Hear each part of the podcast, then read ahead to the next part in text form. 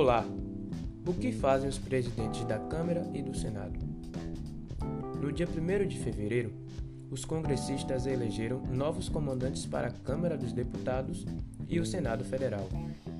Na Câmara, o deputado Rodrigo Maia deixa a presidência, cargo exercido por ele desde julho de 2016. Ele deixa o cargo para Arthur Lira, que tem a simpatia do governo federal.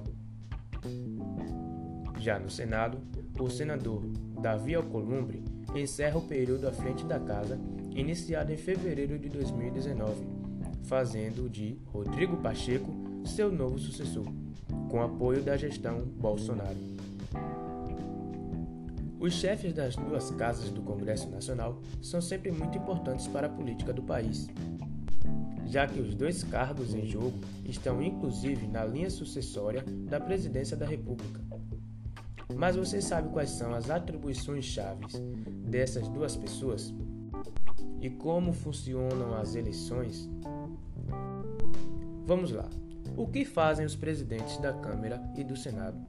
Bem, o presidente da Câmara dos Deputados é o representante máximo dessa casa e lidera a mesa diretora e a reunião dos líderes.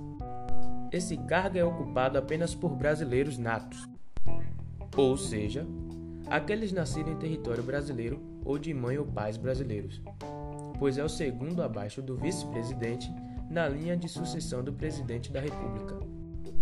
Ele pode substituir o presidente, por exemplo, em casos de viagem para o exterior, ausência por doença, impeachment ou renúncia. É de sua responsabilidade supervisionar e dirigir os trabalhos do Poder Legislativo. Ele tem como atribuição definir a ordem do dia que é a lista de projetos a ser levada para discussão e votação em plenário. Com esse poder, ele tem condições de trazer para debates assuntos que considera mais pertinentes e impedir que outros entrem em pauta. Também é o presidente da Câmara que dá a palavra final em procedimentos como a abertura de processos de impeachment ou instalação de comissões parlamentares de inquérito. Assim como ocorre na Câmara, o presidente do Senado está à frente da mesa diretora da Casa e decide quais matérias, como proposta de emenda constitucional e medidas provisórias, serão discutidas e votadas. É o responsável, inclusive, por aprovar ou, re ou rejeitar os vetos presidenciais. Por figurar como terceiro, abaixo do vice-presidente e presidente da Câmara, na linha sucessória do presidente da República, também deve ser brasileiro nato e não pode ser réu em processo judicial. O presidente do Senado ainda tem a função de presidente do Congresso Nacional, pela qual apresenta documentos orçamentários, tratados internacionais, subsídio dos próprios parlamentares, ministros e do presidente da República. Ele também toma outras decisões importantes, como autorizar o presidente a declarar guerra ou celebrar paz.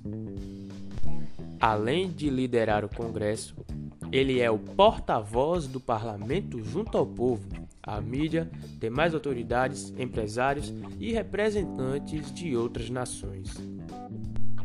Tanto o presidente da Câmara quanto do Senado integram o Conselho da República e o Conselho da Defesa Nacional.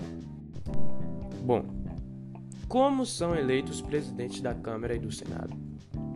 As votações para escolha da presidência da Câmara e do Senado ocorrem a cada dois anos, sempre no ano seguinte às eleições, conforme determinado na Constituição de 1988. Perdão. Cada uma das casas deve se reunir em sessões preparatórias para as eleições a partir do dia 1 de fevereiro.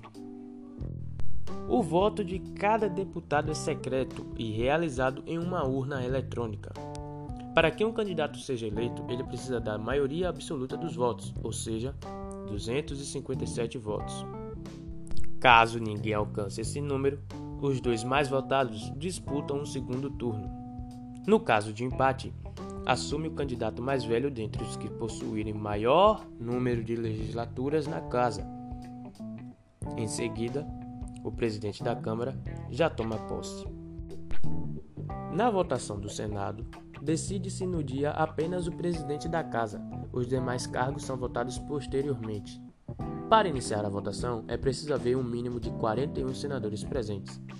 Esse número representa a maioria do Senado, já que são 81 senadores no total. O voto continua sendo secreto, mas dessa vez é por meio de cédulas de papel. Para ganhar o primeiro turno, o candidato precisa alcançar pelo menos 41 votos.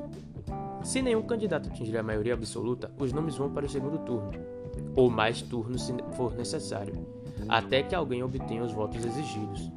Caso só tenha um candidato, a votação é feita pelo painel eletrônico, em que os parlamentares votam sim, não ou abstenção. Depois de eleito, o presidente do Senado toma posse. Vale a pena pontuar que os presidentes atuais não podem se reeleger, nem para a Câmara e nem o Senado. É proibido pela Constituição Federal, conforme o parágrafo 4, 4 do artigo 57. É vedada a recondução para o mesmo cargo na eleição imediatamente subsequente.